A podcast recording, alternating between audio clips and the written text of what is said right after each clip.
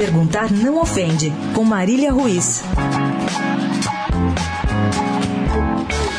O River Plate bateu o Jorge Wilstermann ontem por 8 a 0. Vou repetir, 8 a 0 e avançou às semifinais da Libertadores. O resultado absurdamente elástico é mais impressionante ainda se lembrarmos que no jogo de ida, na Bolívia, o time argentino havia perdido por 3 a 0.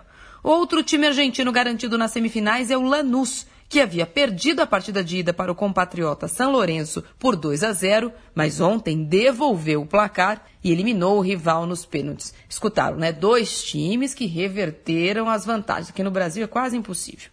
Contei essas duas historinhas aqui para acabar com algumas lendas que os times brasileiros gostam de acreditar, porque elas diminuem os seus vexames.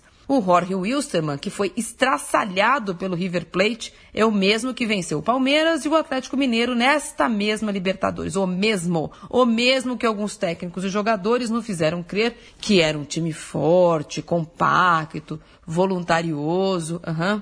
Foi 8 a 0 por River Plate. Exceções feitas ao Grêmio, que segue firme no sonho do Bida América, e do Botafogo, que caiu em pé em Porto Alegre, os times brasileiros passaram vergonha nesta edição da Libertadores. Uma mistura de soberba, arrogância e futebolzinho derrubaram os milionários times brasileiros. Perguntar não ofende. Quando é que nós vamos ver em campo a diferença gigantesca que os cofres e os gastos dos nossos clubes deveriam impor? Marília Ruiz perguntar não ofende para a Rádio Eldorado.